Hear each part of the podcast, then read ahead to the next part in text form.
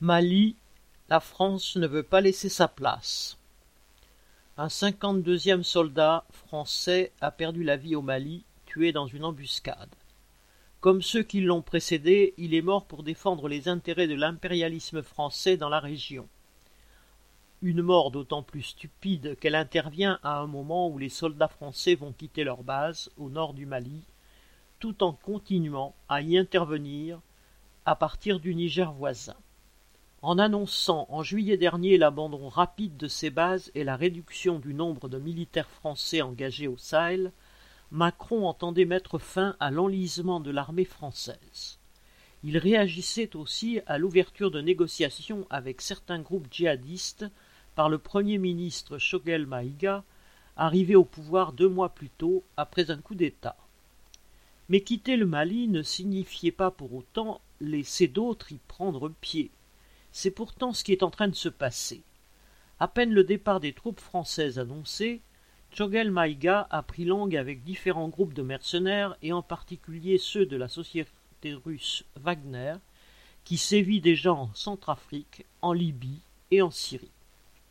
Le Premier ministre malien a affirmé samedi 25 octobre à la tribune de l'ONU son droit à citation, assurer la sécurité de manière autonome avec d'autres partenaires, citation, dénonçant l'abandon en plein vol de la France. La ministre française des Armées, Florence Parly, s'en est étranglée de rage, taxant d'indécent ses propos deux jours après la mort du soldat français.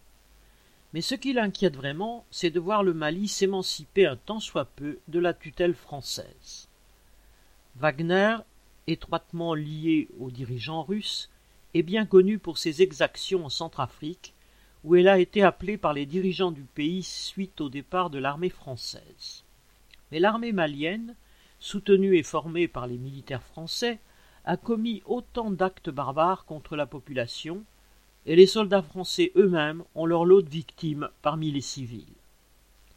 Wagner a aussi l'habitude de se payer sur le pays, négociant sa protection en échange de contrats miniers.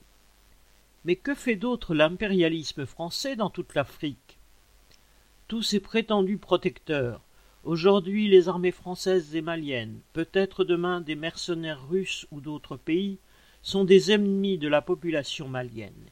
Ils ne peuvent que contribuer à accroître la terreur sous laquelle vivent les habitants et à renforcer les djihadistes. Daniel Mescla